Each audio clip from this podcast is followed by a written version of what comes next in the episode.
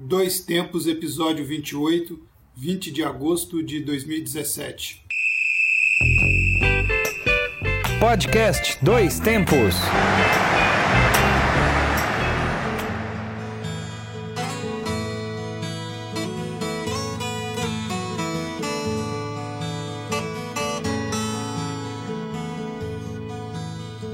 Oi, oi o trem vem surgindo trás das montanhas azuis, olha o trem. Olá, hoje é 20 de agosto de 2017. Eu sou Júnior Quemil e este é o Dois Tempos, o podcast que leva até você informação, debates, opiniões e o melhor da memória esportiva, além de muita cultura, muita dica cultural. Eu sou Alexander Alves e estamos aqui com um novo episódio da série de podcasts produzidos pelo grupo Gabiroba. Agradecemos a você que nos ouviu em todos os nossos programas anteriores e que continuem sempre com a gente. Ouçam Dois Tempos, este e os outros episódios estão postados na internet. Você pode acessar pelo Twitter do Grupo Gabiroba, no arroba Grupo Gabiroba, no Facebook e também no site Medium, medium.com.br revista. Agora a novidade é que nós estamos também presentes no Instagram, instagram.com barra Grupo Gabiroba. Além disso, agora estamos também na Web Rádio União. O nosso programa será veiculado todas as segundas-feiras, às 18 horas. Acesse também pelo endereço www.lucude.com.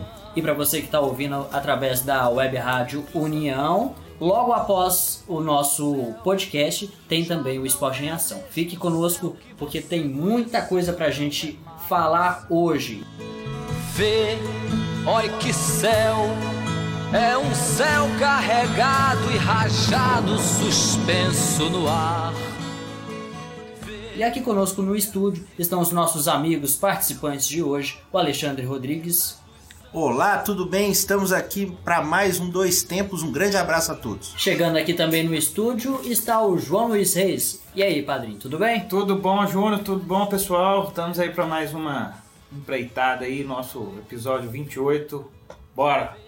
Este episódio número 28 do Dois Tempos está muito especial. Nós temos a participação do nosso amigo, o Adriano Reis. Muito, muito boa noite, seja bem-vindo ao Dois Tempos, Adriano. Boa noite, obrigado pelo convite. Tá aí o Adriano, que é irmão do João Luiz Reis. Irmão e Isso. Titi aqui do grupo Titi, Gabiroba, é, né? o Titi, a gente... Nosso padrinho O também. padrinho, o padrinho é o João e o Titi é, É. o Adriano. Sempre Exatamente. aí lembrado, né? Inclusive na Rádio Locude, o pessoal Alexandre teve Isso, na segunda-feira Na segunda passada, passada.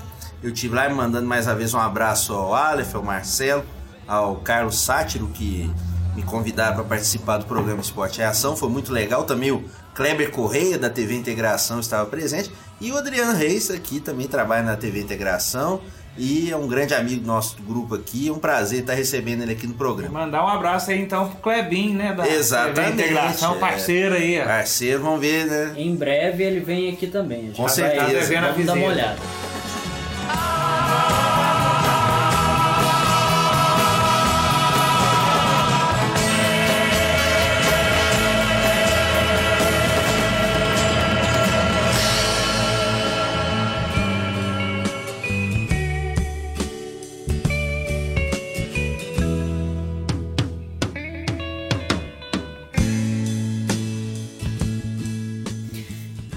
Começar o programa de hoje, menino.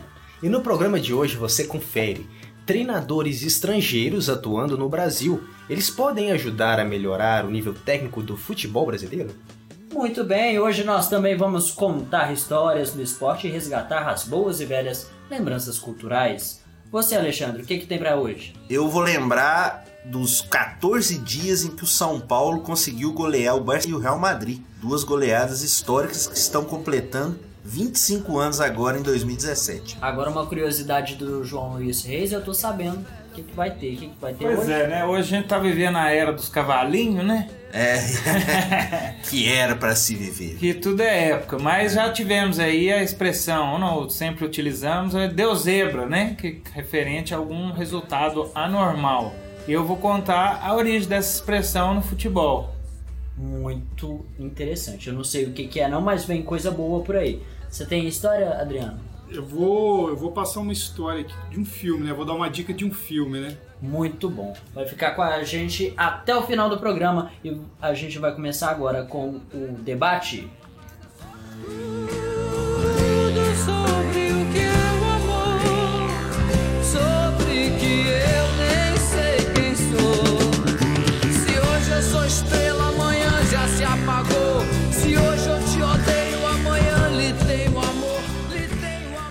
Treinadores estrangeiros atuando no Brasil. Eles podem ajudar a melhorar o nível técnico do futebol brasileiro?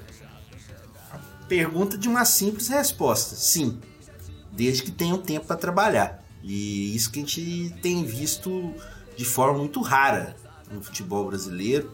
Você tem uma certa empolgação quando os treinadores chegam, você tem muita mídia em cima, como a gente está vendo agora com o Reinaldo Rueda, o colombiano que agora é treinador do Flamengo. Até só para Uhum. situar e destacar a história, né? Porque a gente tá debatendo isso, porque foi assunto semana passada a declaração do Jair Ventura Sim. em relação à contratação do Rueda. Acho que nem especificamente a contratação dele, mas a questão dos técnicos estrangeiros treinarem times brasileiros, né? eu vi essa declaração do Jair, foi para o programa Boa Noite Fox, né, do Fox Sports, e o Jair ele falou dessa questão de o treinador estrangeiro vir aqui roubar um pouco, roubar entre aspas, o espaço do treinador brasileiro e o treinador brasileiro não conseguir o mesmo espaço em outros países, o que eu acho uma lástima em termos de declaração.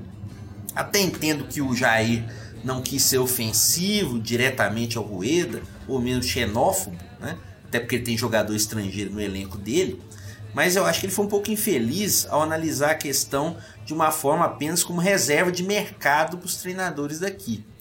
Os treinadores brasileiros não conseguem espaço lá fora porque não se preparam para isso. Até, até, em termos de língua, em termos de preparo tático, você não vê treinadores realmente é, com um preparo maior para conseguir permanecer lá em grandes centros. E a gente vê, por exemplo, mais argentinos hoje em times grandes da Europa, por exemplo. A gente já teve experiências eh, há um passado um pouco distante do Luxemburgo na Europa, a gente já teve outros Filipão no Chelsea. também, o Filipão. O Jair Ventura tem falado que, eh, falou na, na, na entrevista ao Fox Sports, que o- o- os treinadores brasileiros hoje em dia estão se preparando, estão se preparando melhor para conquistar o mercado, para se capacitar cada vez mais para o mercado interno. Isso significa que a nossa preparação ainda é falha? Eu creio que sim. E isso fica evidente quando tem jogos, times brasileiros com times europeus, no caso aí. Não, não podemos talvez dizer que é um jogo de verdade, vamos dizer assim, mas o próprio Barcelona e Chape ali, nem comparando, é claro, mas você já vê a diferença assustadora. Não é igual antes que chegava time brasileiro e tudo podia acontecer, né?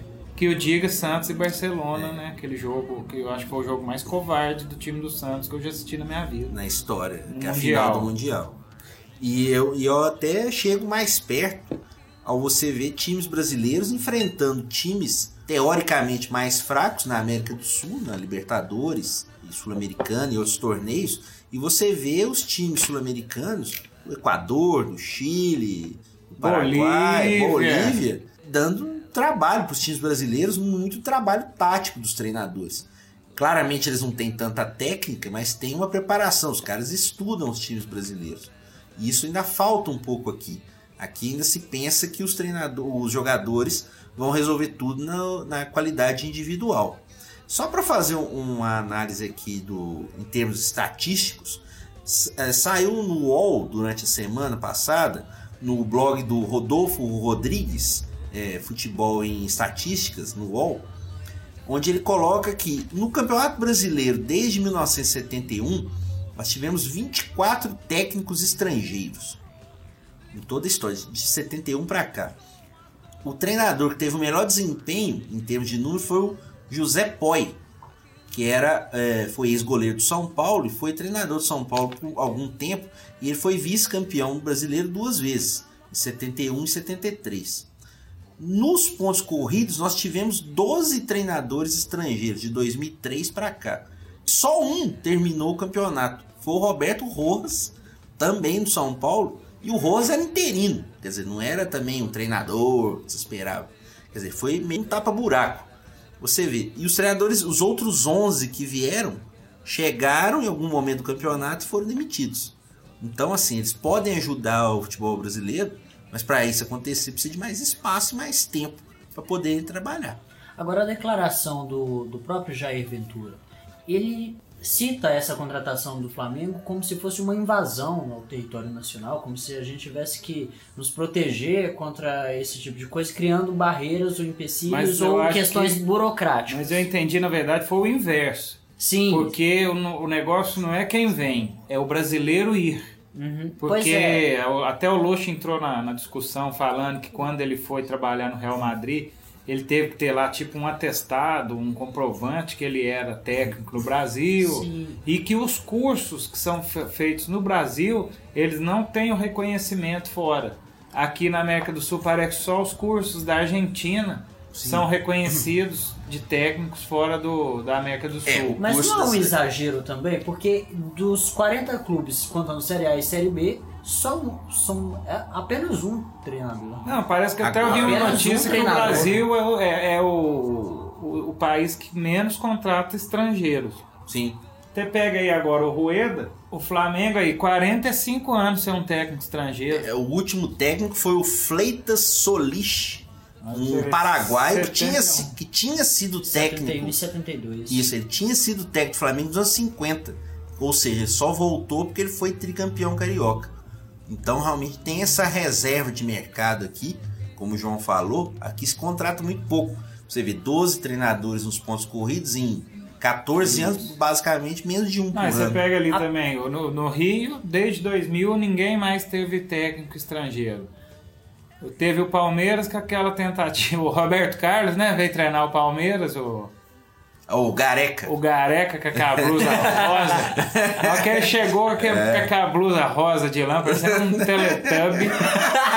Eu já vi que ali não ia É, ter futuro, não. não ia. Infelizmente, e não teve. É bom Mas- lembrar só no mas- caso dos treinadores, de dois treinadores também do São Paulo, por coincidência, o Balsa e o Osório, eles saíram do São Paulo, eles não foram demitidos, né? Eles saíram Ah, para sim. dirigir é, seleções né, eliminatórias. E, e o São Paulo, igual você tá falando, Alexandre, contratou quatro aí, o Dario Pereira, Rojas, Juan Carlos Osório e o Balsa. Infelizmente também deu certo. Não deu, Ale? Você que É, nenhum, acompanha. nenhum, né, deles, nenhum deles foi campeão. Nem um Paulistinho? Nem o, nem o Paulistinho. O Rojas, pelo menos, classificou o time para Libertadores. Isso até que ficou até o final. Uma pergunta.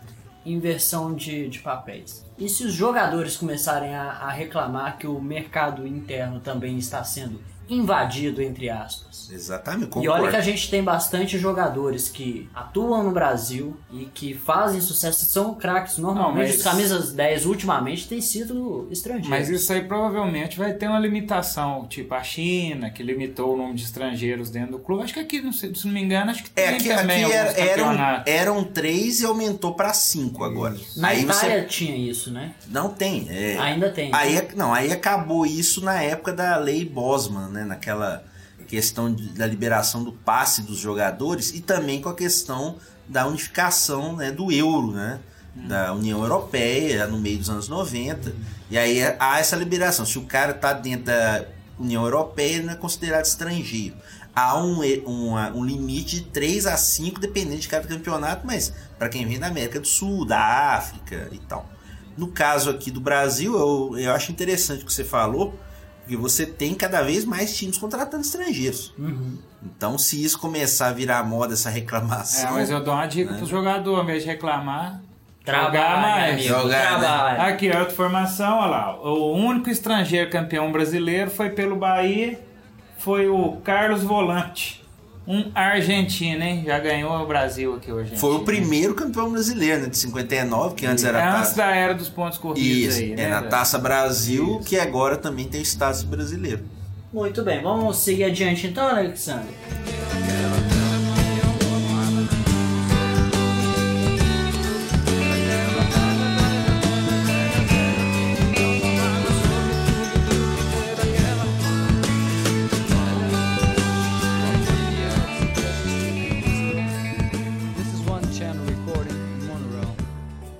Right about now, start started things off a little thing called How Could I Know Love Was to Go by House Zito.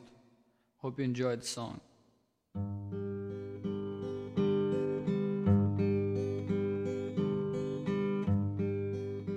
It brings me sadness just remembering getting home from a tiring day of work.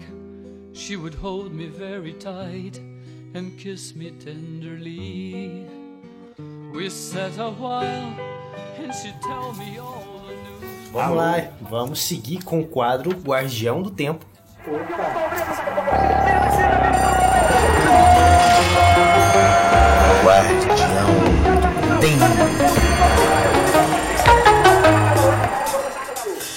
Como já é tradição, nós vamos relembrar algumas das datas mais importantes da história.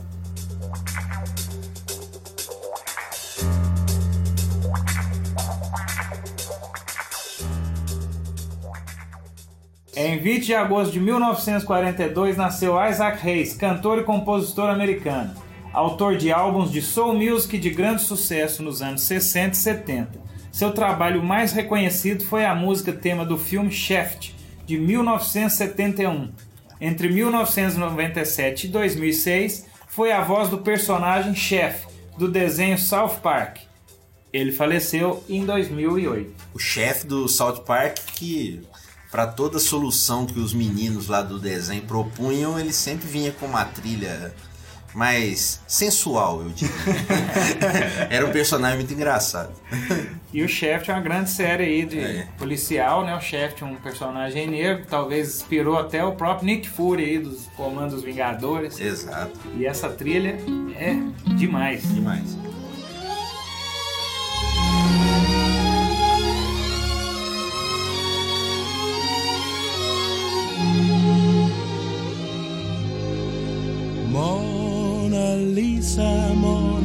Men have named you. You're so large. Já em 21 de agosto de 11, o quadro Mona Lisa de Leonardo da Vinci é roubado do Museu de Louvre, em Paris.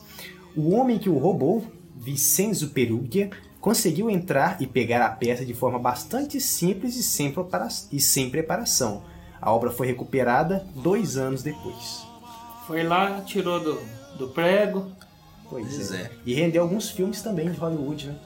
O roubo da Mona Lisa também. né? E essa, esse fato ajudou até a popularizar ainda mais a obra do Leonardo da Vinci. Concretizou o mito. né? Exato. Mona Lisa, Mona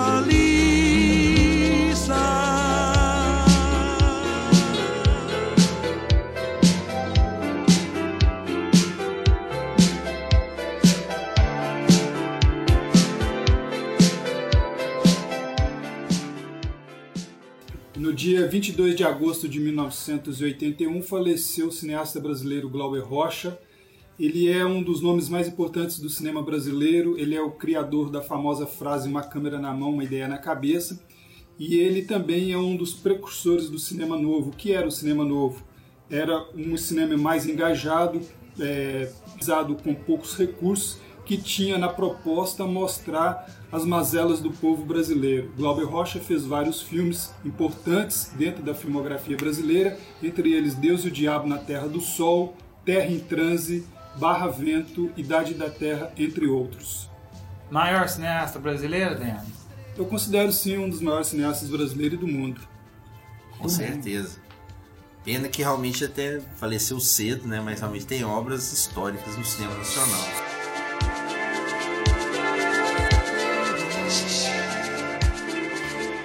Io darei la vita, la mia vita, che in fondo lo so.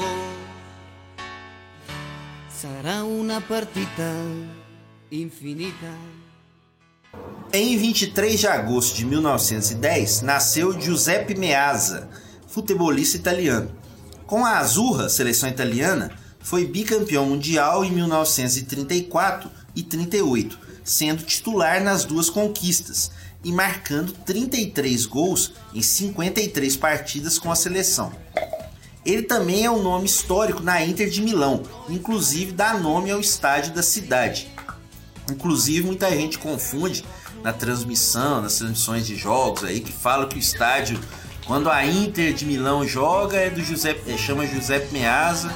E quando o Milan joga, chama San Siro. Não tem nada disso. San Siro é o nome do bairro do estádio. E aí muita gente acha que o estádio muda de nome, mas não tem isso não. O estádio chama Giuseppe Meazza mesmo. É um nome E histórico. nem o da- estádio muda de bairro, né? Pois é, não, continua no mesmo jeito não, lugar, né? não sai andando não. É. Muito bem.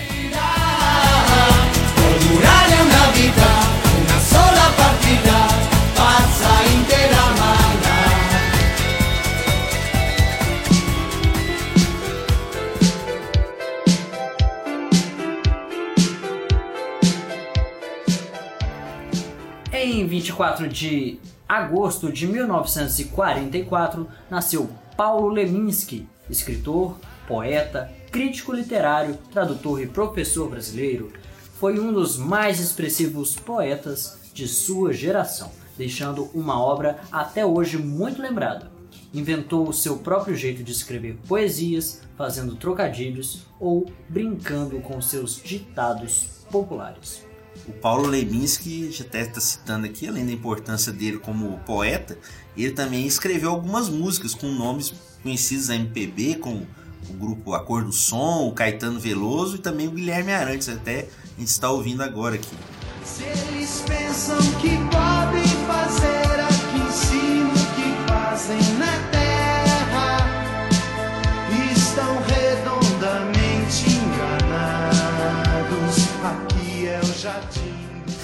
Para a informação, Paulo Leminski, que é conhecido como poeta marginal, que tem algumas frases que a porcaria na cultura tanto bate até que fura. Estrelas fazer. Xixi.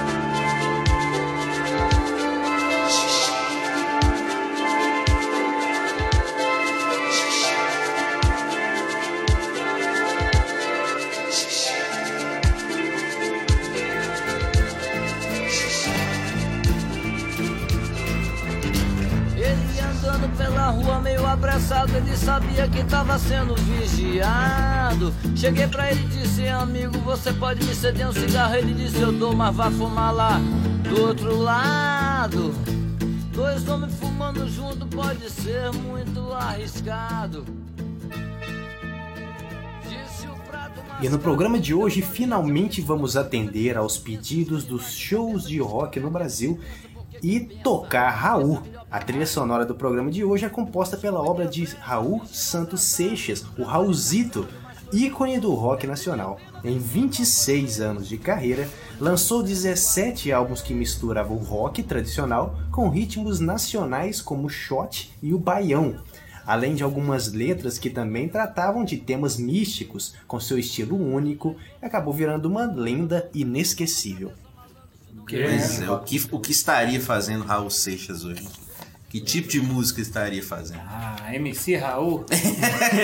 é o caso de se pensar, Esse- né? É, O Raul, grande parceiro aí também dele, né? O Paulo Coelho com- compôs grandes músicas. Principalmente aí. nos anos 70, né? Grande parceiro. Além, claro, do Marcelo Nova, nós não podemos esquecer, cantor do Camisa de Se não me engano, fez aniversário semana passada.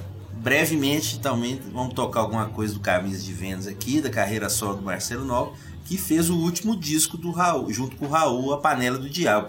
Então tá ouvindo um pouquinho da obra do Raul e que infelizmente nos deixou em 1989. Mas a obra é eterna. Vamos ouvir. Agora um cérebro, um cérebro vivo a vinagrete. Meu cérebro logo pensou que seja, mas nunca fui tiete. Fui posto à mesa com mais dois e eram três pratos raros. E foi um que pôs.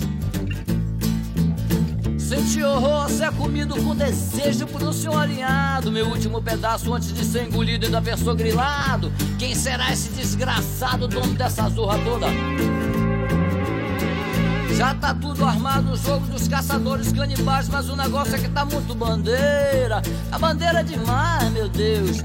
Cuidado, brother, cuidado, sabe, senhor. É um conselho sério pra vocês. Eu morri, nem sei mesmo qual foi aquele mês. Ah, metrô, linha 743.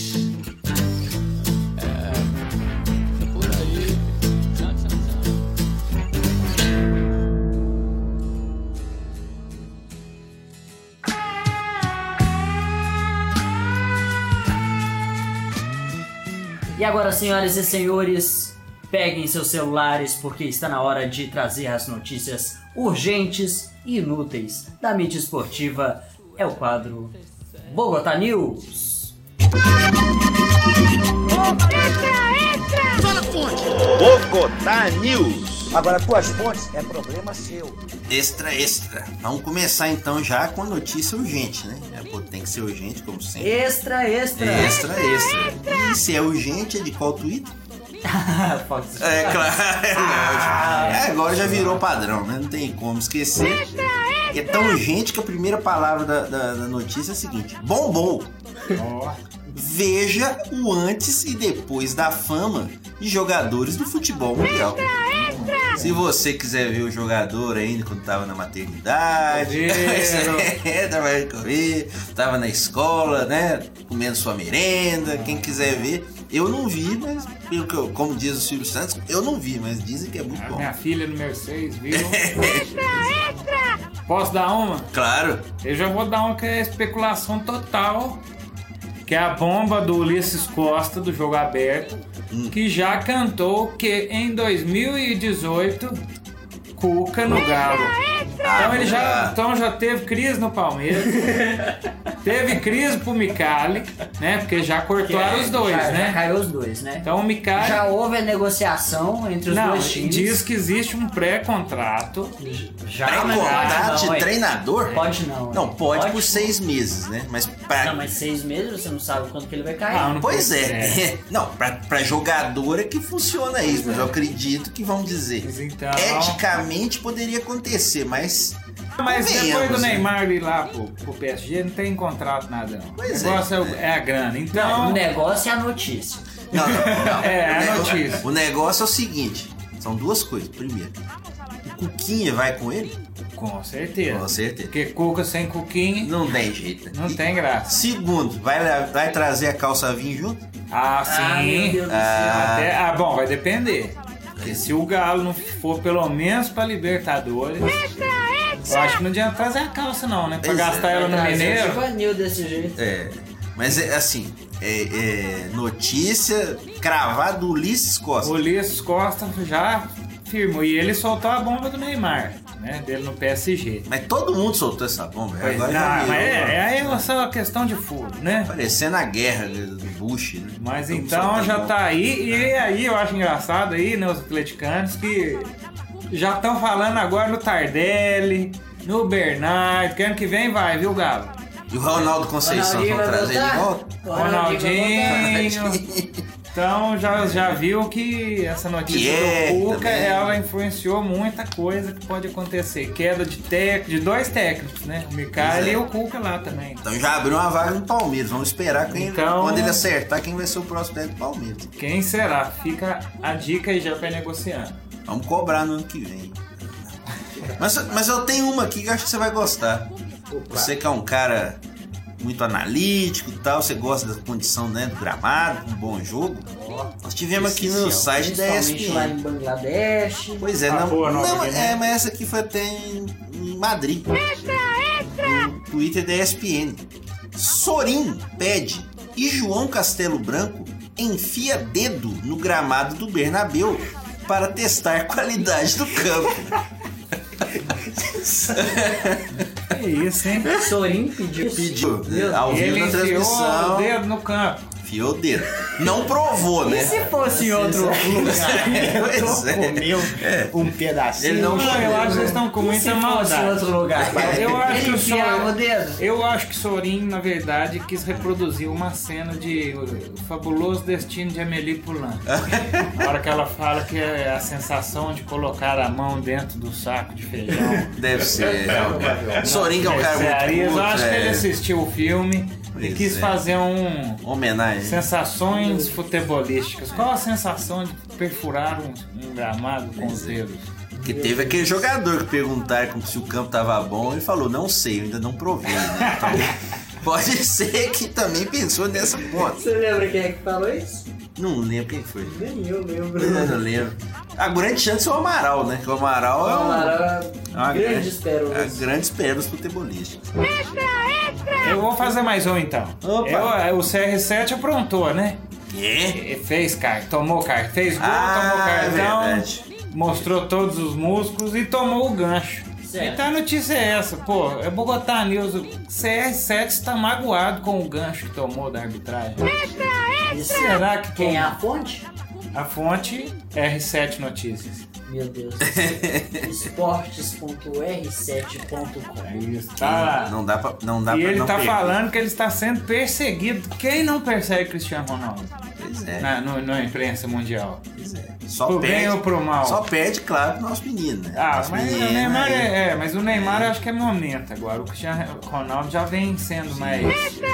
É, será que estão perseguindo ele? Mas, mas é interessante você citar isso acontecido, porque se, dá pra fazer 20 Bogotá News só se você pegar as capas dos jornais de Barcelona e de Madrid. E lá eles torcem descaradamente, eles não estão querendo saber. Jornal de Barcelona, lá o Mundo Deportivo, Esporte, torcem direto Barcelona e o AS e o Marca torcem descaradamente pro Real Madrid. Um dia pra fazer um Bogotá News só com notícias espanholas. Extra, extra.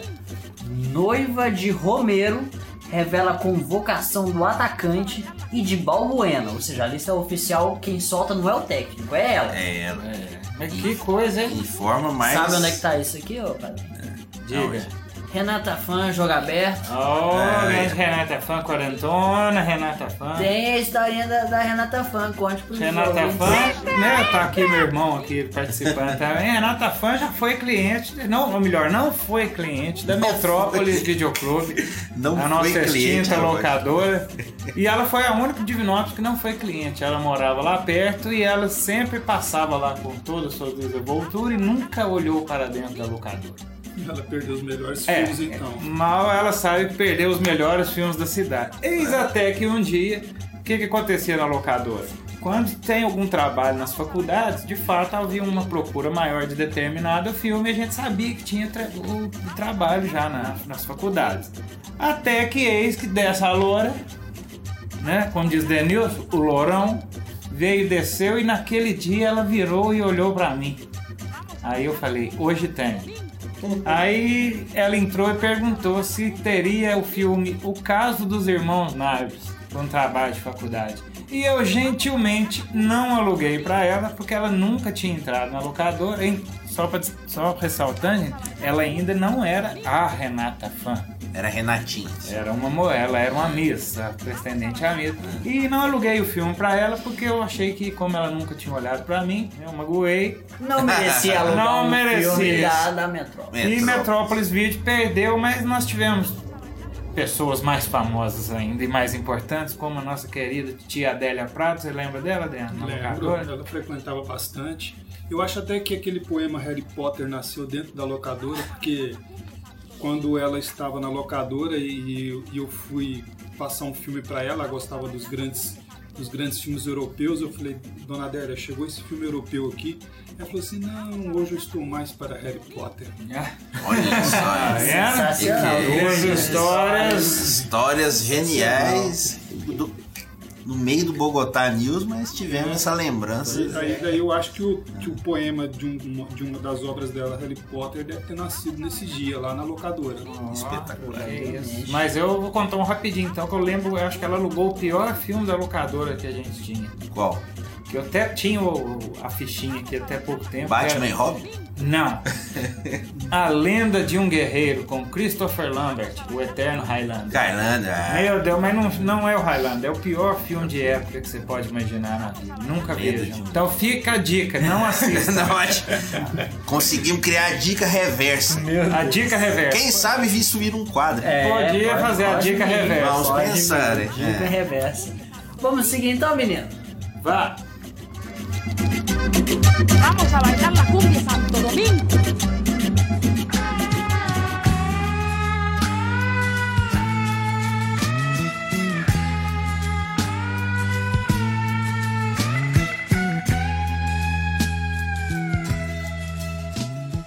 Então, é, vou aproveitar que nós estamos aqui agora em mais um estúdio e vou perguntar aqui pro pessoal: vocês estão sentindo o cheirinho? Não é aquele cheirinho, não. É sempre sempre bom lembrar. Que mas- aquele eu não tô sentindo faz É, tempo. não, aquele não. Depois, semana passada também 2x0, não vai sentir mais não, viu? Porque... Não, vai não. Mas o, o cheirinho que a gente tá falando é de terra molhada, Opa! aquele cocô de cavalo, cheirinho Não, de, de, vaca. de De vaca, né?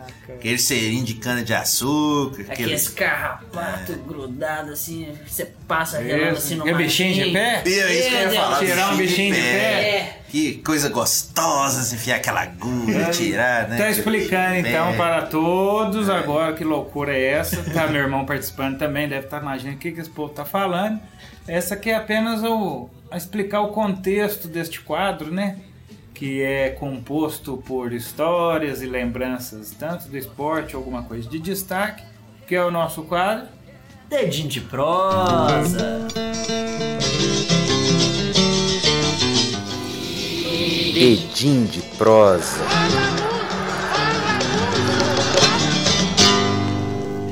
Começa, Ale. Beleza, vou começar aqui. E a gente que falou mais cedo a respeito da predominância dos times estrangeiros hoje em dia no futebol. Claro que os times de fora têm mais dinheiro, mais condição de contratar, mas nessa questão, às vezes, de pré-temporada, em que o calendário permitia mais isso, nós tivemos uma coisa meio um pouco insólita, mas que entrou para a história. Não tão insólita porque o São Paulo, em 1992, foi campeão da Libertadores e campeão mundial de clubes.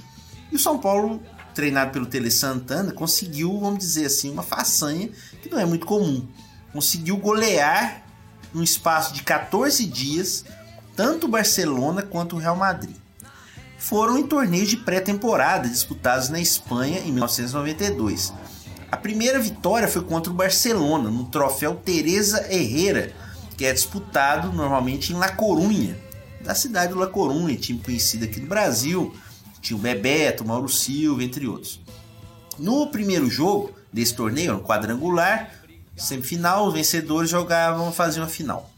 Na semifinal, São Paulo empatou com o Penharol do Uruguai por 2 a 2 Gols do Palinha e do Raí do São Paulo e gols do Penharol do Martinez e do Diego Aguirre, que treinador hoje aí, treinou o Inter de Porto Alegre, o Atlético Mineiro, jogaram no Penharol, fez um gol.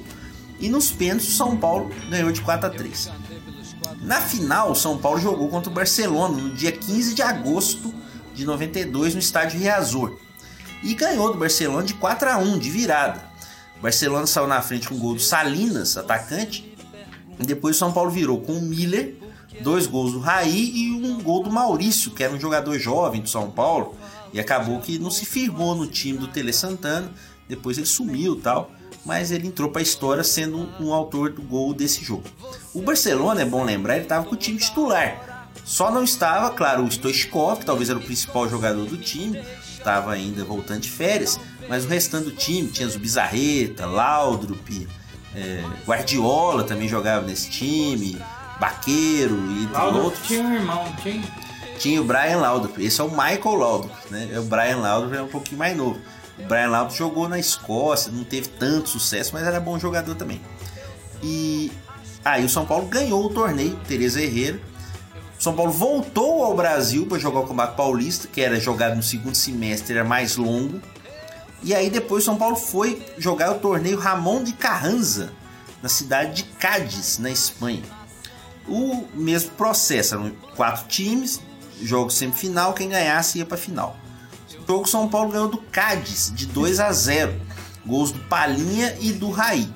E aí na final São Paulo jogou com o Real Madrid, que na época o Real Madrid não era talvez tão forte como se tornou é, no sentido de qualidade técnica, com compra de grandes jogadores, mas era um time já mu- muitíssimo tradicional e tinha grandes nomes, como o zagueiro Hierro, o Prozinec, que era o jogador que depois jogou na seleção da Croácia, antes estava na Iugoslávia, antes da divisão, e tinha o atacante Zamorano, né, Bambam Zamorano, jogador chileno.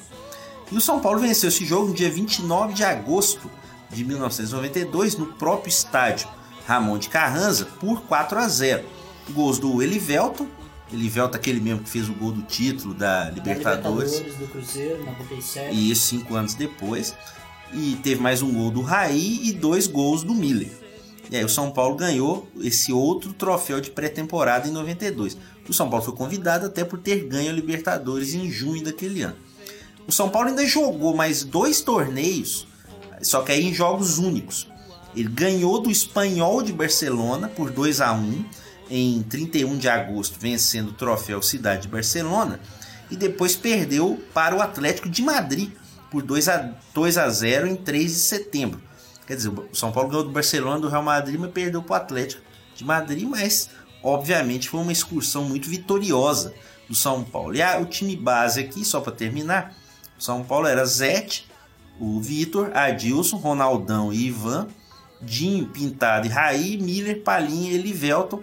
E também você tinha aí do Macedo, também atuando, e o próprio Maurício, que fez o gol contra o Barcelona. Então fica para a história agora o São Paulo como campeão da Libertadores, campeão mundial daquele ano, mas fica também essas lembranças, tanto da vitória contra o Barcelona e contra o Real Madrid. Vamos ouvir agora, rapidinho, a narração do Silvio Luiz, que a Bandeirantes, TV Bandeirantes, transmitiu esses jogos, a maioria deles com transmissão do Silvio Luiz, comentários do Juarez Soares, que até agora estão juntos de novo na Rede TV, né? Transmissão de jogos da Série B nos sábados. E a gente tem aqui alguns pedacinhos aqui, tanto do jogo contra o Barcelona quanto o jogo do Real Madrid, só para registrar que houve transmissão para o Brasil. Esses jogos foram um sábado à tarde, né? Nessas finais. E aí vamos ver pelo menos alguns dos gols aí. Olha, não pode. Ah, pode, com o peito pode. É, nós estamos assistindo. É, não, não pode não. Não, com o peito pode. Não pode? Não pode, Cacá. Pô, olha lá, o cara tá mostrando. Mas ele Com- marcou com dois lances. E a barreira acaba retornando aos 9 metros e 15. Navarrete, fenômeno. Olho no lance. É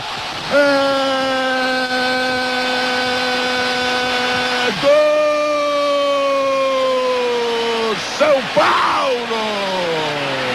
Ra, ra, ra, ra, raí! Dele a camisa número 10. Eram jogados redondos 18 minutos do segundo tempo. O São Paulo faz 4 a 1 em cima do Barcelona. Então tá aí, então. Escutamos um pouquinho os gols.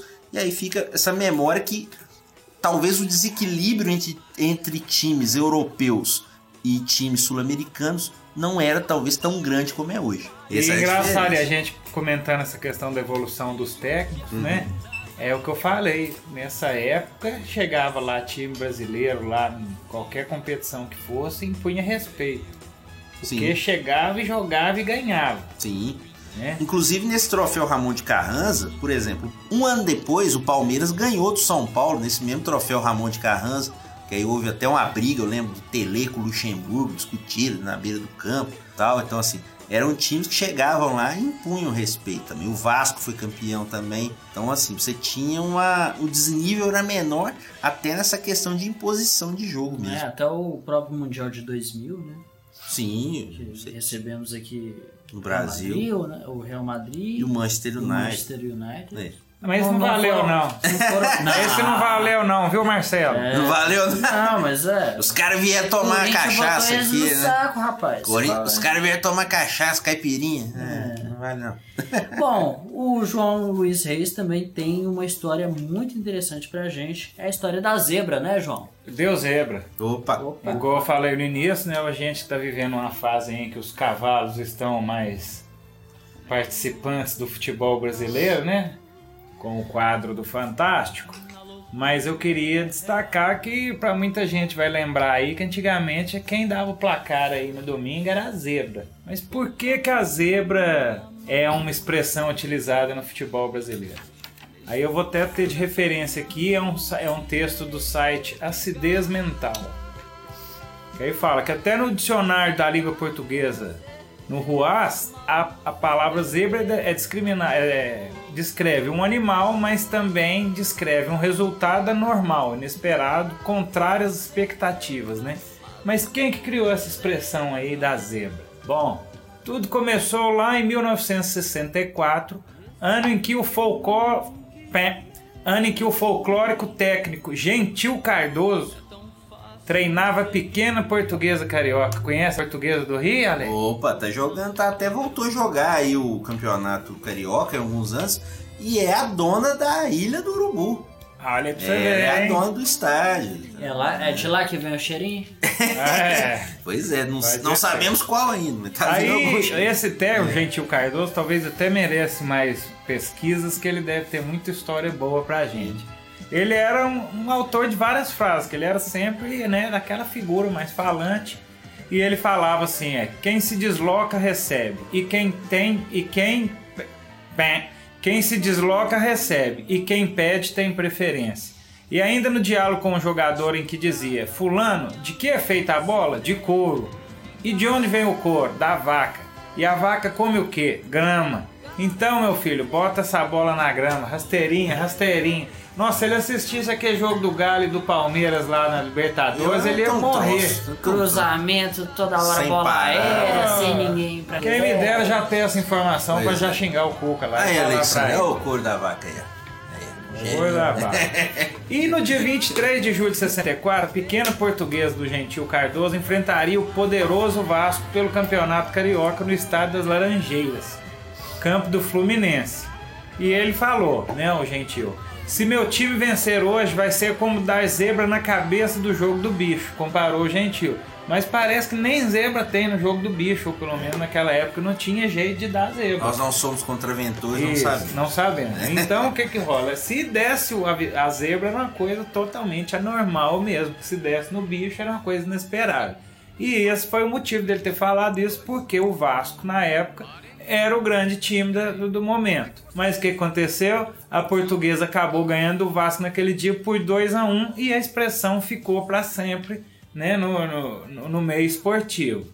E como advém da loteria esportiva a partir de 1970, a expressão zebra ganhou força para designar qualquer resultado surpreendente que complicasse a vida das pessoas que sonhavam em fazer os 13 pontos e ficar milionárias, né? Loteria esportiva, hoje acho que é até embaixo, tem mais.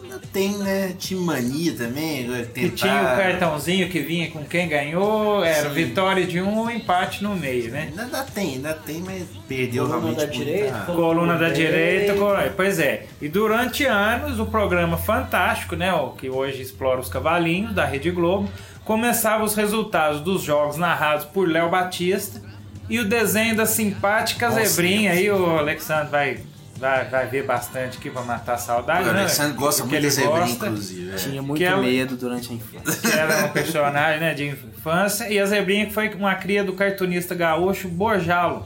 E ela, como é que ela falava? É Vamos pôr o som aqui?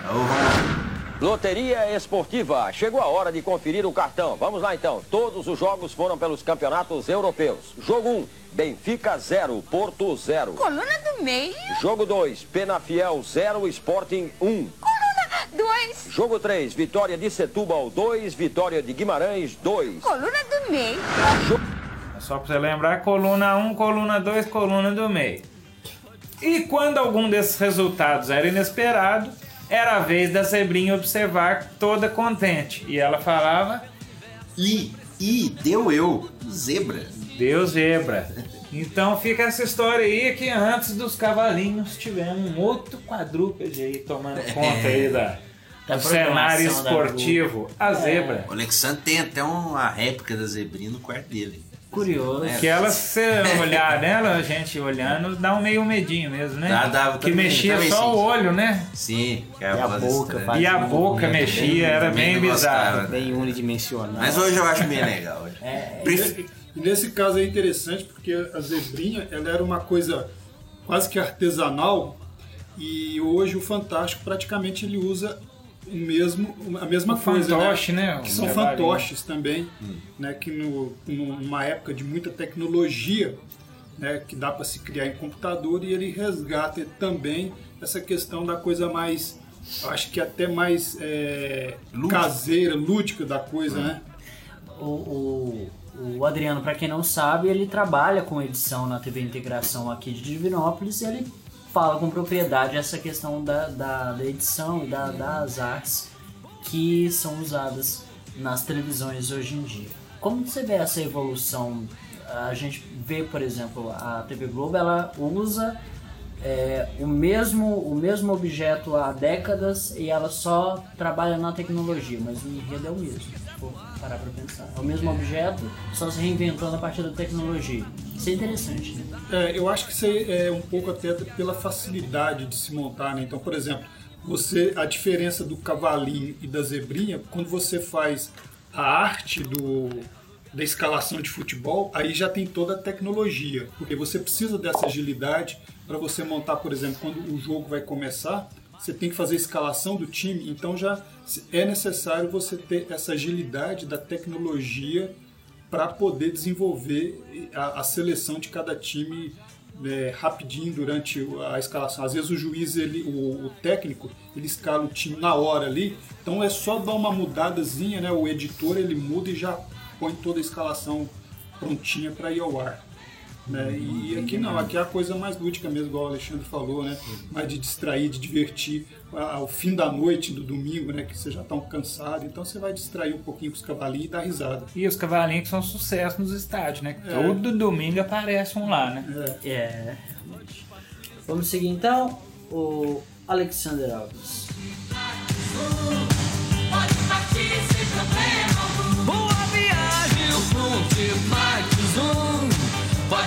Partir sem problema algum. Frontimax Zoom. Pode partir sem problema algum.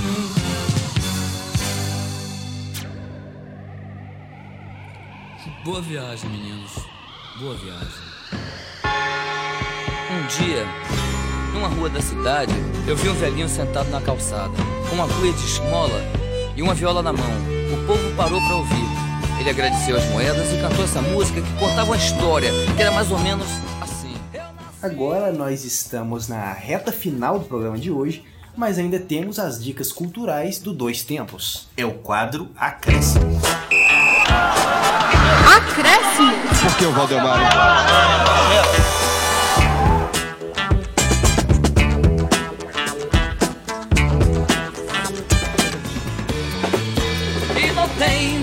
Nesse mundo que eu não saiba demais. Cristo. A minha dica cultural de hoje é um livro. É o livro O Negro no Futebol Brasileiro, de Mário Filho, da editora Mauad. Esse livro é um dos clássicos da literatura brasileira sobre futebol e ele foi lançado em 1947. O autor é um nome até, vamos dizer, conhecido, mas muita gente não sabe. O Mário Filho era irmão do Nelson Rodrigues e ele dá nome ao Maracanã. E o Mário Filho foi diretor por muitos anos do Jornal dos Esportes do Rio de Janeiro, que cabe até uma história mais para frente aqui no programa, que era um jornal dedicado ao esporte, tinha a capa toda rosa, uma certa lembrança à Gazeta dello Sport é, da Itália. E o Mário Filho era um grande apoiador do esporte na cidade do Rio de Janeiro, no Brasil, até podemos falar mais para frente. E ele escreveu esse livro abordando a presença dos negros no esporte nacional, principalmente no futebol. Retrata como foi a luta do negro desde os anos 20, quando os primeiros times cariocas aceitaram negros e mulatos em seus elencos. E aqui a gente até lembra da história da Liga dos Canelas Pretas Sim. que o João contou alguns programas Liga atrás. do Sul do Brasil. Isso. E aí, assim, você vê como foi difícil e nesse livro o Mário Filho reforça isso de como foi complicado para os negros eh, se afirmarem no Brasil, se afirmarem no futebol brasileiro devido a todo o preconceito que enfrentavam. Então minha dica cultural hoje é o livro O Negro no Futebol Brasileiro, de Mário Filho. E agora tem uma dica de disco, como sempre, já virou tradição aqui no programa, de Alexander Alves. Por favor, Alexander. É, bom, hoje eu vou estar trazendo uma dica aqui diferente, um pouco de música canadense pra gente aqui. É uma das grandes revelações do ano de 2016, que é o disco The Party, de Andy Schauf. Andy Schauf, para quem não conhece, ele é cantor e compositor né, do Canadá. Recebeu agora no ano de 2016 o prêmio Polaris Music Prize como melhor álbum canadense para The Party e também o prêmio de álbum do ano e dois prêmios de composições do ano para o Canadian Independent Music E esse disco traz pra gente um conceito bem interessante e uma atmosfera psicodélica meio barroca, daquele estilo do final dos anos 60, meio que lembra um pouquinho do Sgt. Peppers, mas é uma coisa mais suave, é um, um folk, um pop indie mais leve e que dentro desse conceito ele debate um pouco essa questão, um, um conglomerado de perspectivas, histórias, personalidades, tudo, o disco inteiro é uma história contada dentro de uma festa. Então ele descreve um pouco a personalidade de cada uma dessas pessoas ali dentro, conta um pouco de história, conta pedaços de conversa entre os personagens e tem uma honesta descrição do ambiente e do espaço social dessa festa. Além disso, eu acho bem interessante porque o álbum ele conta com uma, uma análise bem calorosa sobre o hedonismo, né? a solidão e tantos outros temas relacionados à juventude contemporânea. Então é um disco que tem um conceito bem bacana e ele traz é, e ele traz uma qualidade musical também extraordinária e já foi considerado aí né, é, um dos melhores discos de 2016, né, pelo Alexander Alves. é o selo de qualidade. Selo de qualidade está aí. Andy Schauf The Party de 2016, minha indicação de hoje. Each time his options to show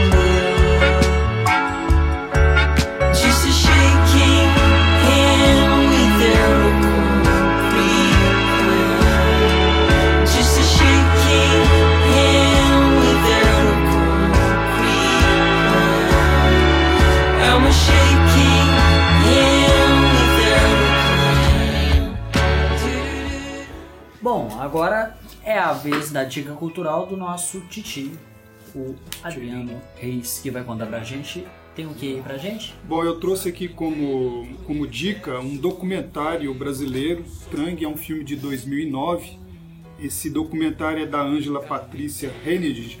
E dentro daquelas datas importantes do mês de agosto, é, tem uma data que eu acho que é importante para nós brasileiros, porque há 20 anos, em 9 de agosto de 1997, morreu, morria né, o Bentinho, o Herbert de Souza. Betinho. Betinho, que é um personagem importante na, na vida cultural, social brasileira, política.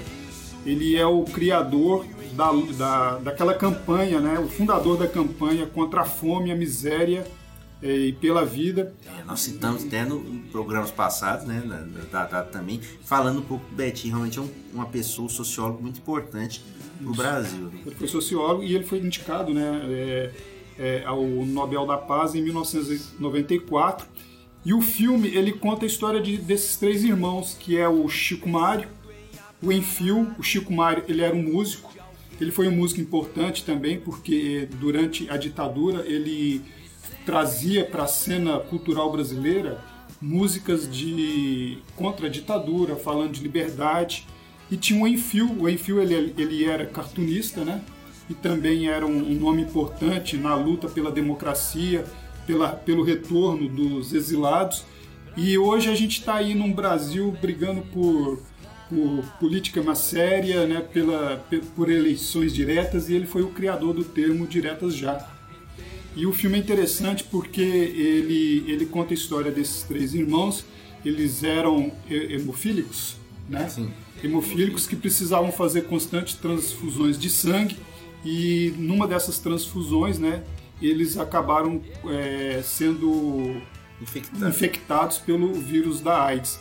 O filme é legal porque ele conta a história dos três irmãos e, e ao mesmo tempo ele conta a história política e social do Brasil, né, em quase 50 anos aí de, de muita luta pela democracia e liberdade. Então a minha dica é Os Três Irmãos de Sangue, um documentário brasileiro bem legal que vale a pena ser conferido.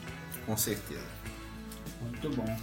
Depois desse documentário bem contextualizado com a nossa história, eu também vou trazer um outro documentário que também vai trazer uma história muito bacana, que é Os Donos da Voz. Os Donos da Voz é um documentário que foi produzido para um, um TCC do curso de rádio e TV lá do, da Universidade AMB Morumbi em 2013. Esse documentário ele conta basicamente a história da narração e dos narradores de futebol no Brasil. Então, assim, tem depoimentos de Kleber Machado, Milton Leite, Ever- Everaldo Marques, o nosso querido José Trajano, Juarez Soares, Silvio Luiz, José Silvério, Milton Leite, o PVC e muitos outros. Muito bacana o documentário. é, que tem a apresentação da, da, da Juliana Veiga, da ESPN, que é a, a âncora lá do, Do Sport Center. Sport Center. E esse, esse documentário teve a direção do Felipe Salgado e do Stephen Brower e orientação do professor Maurício Monteiro. Então, esse documentário, Os Donos da Voz, está publicado no YouTube. É só procurar lá Os Donos da Hora da Locução de Futebol no Brasil e seus personagens. Muito bacana, vale a pena conferir. Eu sou assim.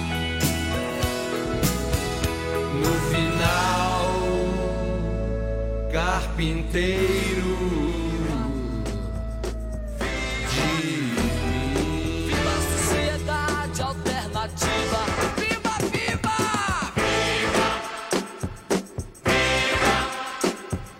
Viva a sociedade alternativa. Viva o Depois dessa minha dica cultural, nós já estamos entrando nos acréscimos. Subiu a placa luminosa, ô Alexandre? Ah, é. Mas dá tempo, dá tempo ainda, né? Dá, tempo, de tocar mais uma música. E hoje vamos homenagear o baixista e vocalista Glenn Hughes, que completa 65 anos no dia 21 de agosto. Ele teve grandes passagens pela banda Trapeze e Deep Purple, além de agora, após extensa carreira solo, ter montado a banda Black Country Communion.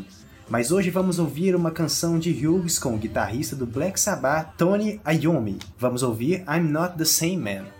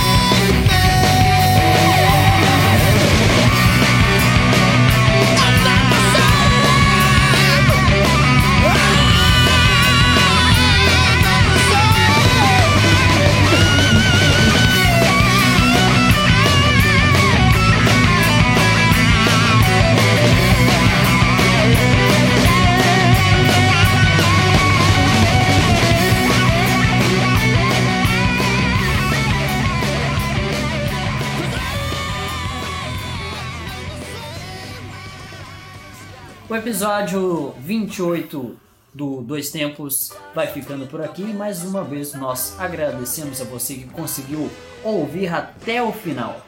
Compartilhe o podcast nas redes sociais. Se você ouviu, conte para os amiguinhos e espalhe por aí. Lembrando que o programa está postado no Twitter do Grupo Gabiroba, no arroba Grupo Gabiroba, no Facebook e também no site Medium, medium.com barra revista Acréscimos. E agora também estamos no Instagram, no instagram.com barra Grupo Gabiroba. Reforçando também que nós estamos presentes na Web Rádio União. O nosso programa será veiculado todas as segundas-feiras a partir das 6 horas da tarde. Então você pode ouvir através do lucude.com, L-U-K-U-D.com. E para quem está ouvindo na web rádio, vem aí o Esporte em Ação com Aleph Rondinelli e Marcelo Lopes. O Dois Tempos de hoje foi gravado no estúdio alternativo ao estúdio alternativo do Grupo Gabiroba.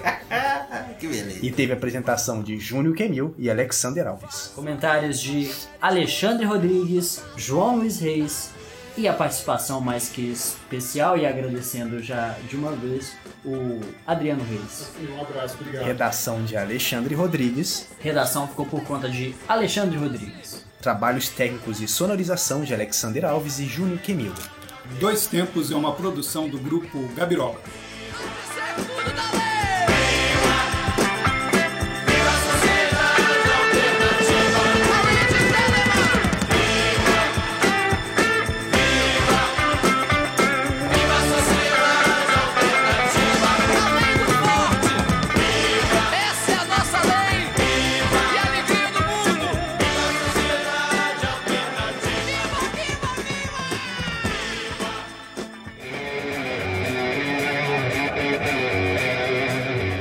o Gabiroba.